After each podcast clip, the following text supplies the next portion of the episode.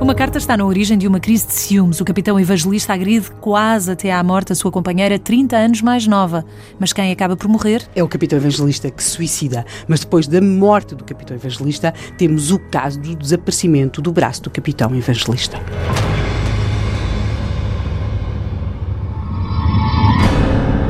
O braço do capitão evangelista.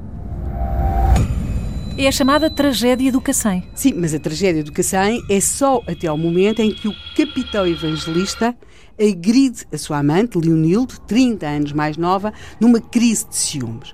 Rapidamente, a tragédia do Cacém se transforma no caso do braço desaparecido do capitão evangelista, porque o seu cadáver, ele atira-se à linha do comboio entre Molécias e o Cacém. Há certeza disso? Isso, sobre isso, há certeza. Foi suicídio. Foi suicídio, mas a verdade é que, eh, depois do seu corpo ter sido arrastado 150 metros pela máquina de um comboio de mercadorias que vinha da Figueira da Foz, o seu corpo ficou mutilado e a partir do momento em que o corpo é encontrado na linha férrea e tapado com um lençol, até ao momento em que finalmente chegou a GNR, as autoridades de saúde, para fazer o levantamento do cadáver, desapareceu uma parte desse cadáver, ou seja, desapareceu um braço. Estávamos em março de 1933. Sim, nós já sabemos várias coisas. Sabemos que Alfredo Evangelista era um capitão reformado, portanto ele até tinha uma arma que encravou. Sabemos que ele era ciumento. Daí não ter disparado, tentou disparar, mas não sobre conseguiu. Leonildo e, e agrediu-a com a coronha do, da e, arma. E deixou-a gravemente ferida.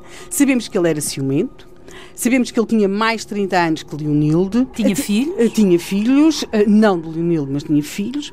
É curioso, vão aparecer também alguns testemunhos de vizinhos que vão dizer que ele tinha a mania do suicídio. Ele não parecia ser um homem que gozasse de muitas simpatias entre os vizinhos, mas falta-nos saber alguma coisa importantíssima para este caso. A importância do braço. Ou um outro traço de caráter do capitão evangelista é que ele gostava de anéis e usava-os.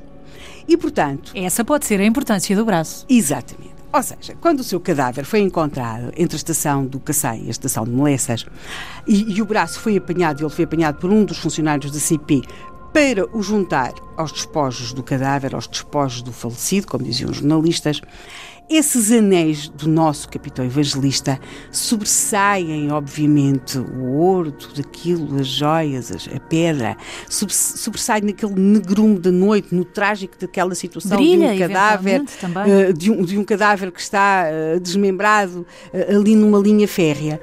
E alguém, certamente que no meio do trágico daquela situação, viu aqueles anéis e pensou, como é óbvio, que os anéis já não faziam falta alguma ao capitão evangelista. E levou-lhe o braço. E a tentação surgiu.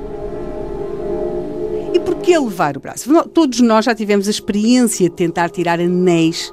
Os dedos de um incharam? Dedo. Exatamente. Às vezes, tirar anéis exige tempo exige paciência, exige, exige técnica. Neste caso, um exercício um bocadinho macabro. Tudo, exatamente, e tudo coisas que não, que não se podem praticar nem usar, nada de, quando se está à espera que chegue a GNR para levantar o cadáver, e depois temos a questão do delegado de saúde, temos o juiz de paz, temos o inspetor da saúde, temos tudo isso para levantar os despojos do falecido. Nunca se descobriu o braço? Isto é assim, os dedos estão ligados a uma mão, uma mão está ligada a um braço, mas se o braço não está ligado ao corpo, então tudo isto se resolve a levar-se o braço. Levando-se o é braço, guardando-se o braço.